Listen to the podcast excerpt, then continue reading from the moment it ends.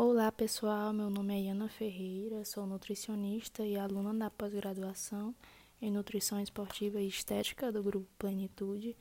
E hoje eu vim falar sobre uma estratégia nutricional bastante utilizada, que é o ciclo de carboidratos, e entender melhor né, como essa estratégia funciona.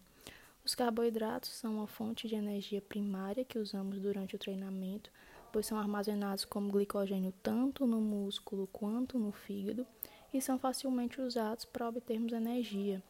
Quando um nutricionista reduz os carboidratos e as calorias de uma dieta, o corpo aumenta a oxidação das suas reservas de gordura e isso é muito bom. Mas o que, é que acontece? Quando perdemos gordura restringindo carboidratos e calorias, nós aumentamos sim a sensibilidade à insulina no entanto, nós reduzimos também a taxa metabólica basal, tornando a queima de gordura mais lenta com o passar do tempo.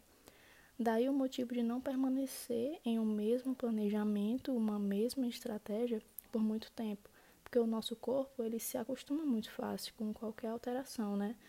E é nesse momento que a estratégia de ciclo de carboidratos se encaixa perfeitamente, porque ela consiste na ingestão alternada do carboidrato, sendo essa divisão em semanas, meses ou dias de consumo alto, baixo ou moderado. E quando se trata de dias, geralmente os dias de maior consumo são dias em que o treino é mais intenso. E por que que essa estratégia funciona?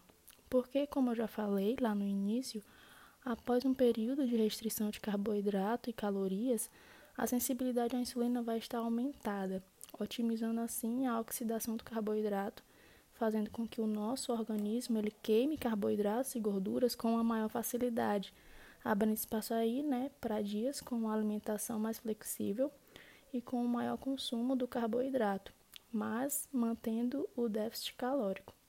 Um dos principais pontos do ciclo de carboidratos é que o indivíduo vai realizar alguns exercícios em um estado esgotado de glicogênio. E o que é que os estudos mostram em relação a isso? Que um treinamento em estado de esgotamento de glicogênio melhora a expressão de genes que promovem a criação de mitocôndrias, e esse aumento da densidade mitocondrial na célula muscular pode vir a melhorar a eficiência energética da célula muscular aumentando assim a oxidação de gordura e também melhorando o desempenho de resistência. Então, o que, é que a gente entende com isso? Que o ciclo de carboidratos pode sim ser uma ótima maneira de modular a qualidade da perda de peso ou também para minimizar o ganho da gordura durante um período de treinamento que seja voltado para o aumento de volume muscular. É, espero que tenham gostado do assunto e até a próxima.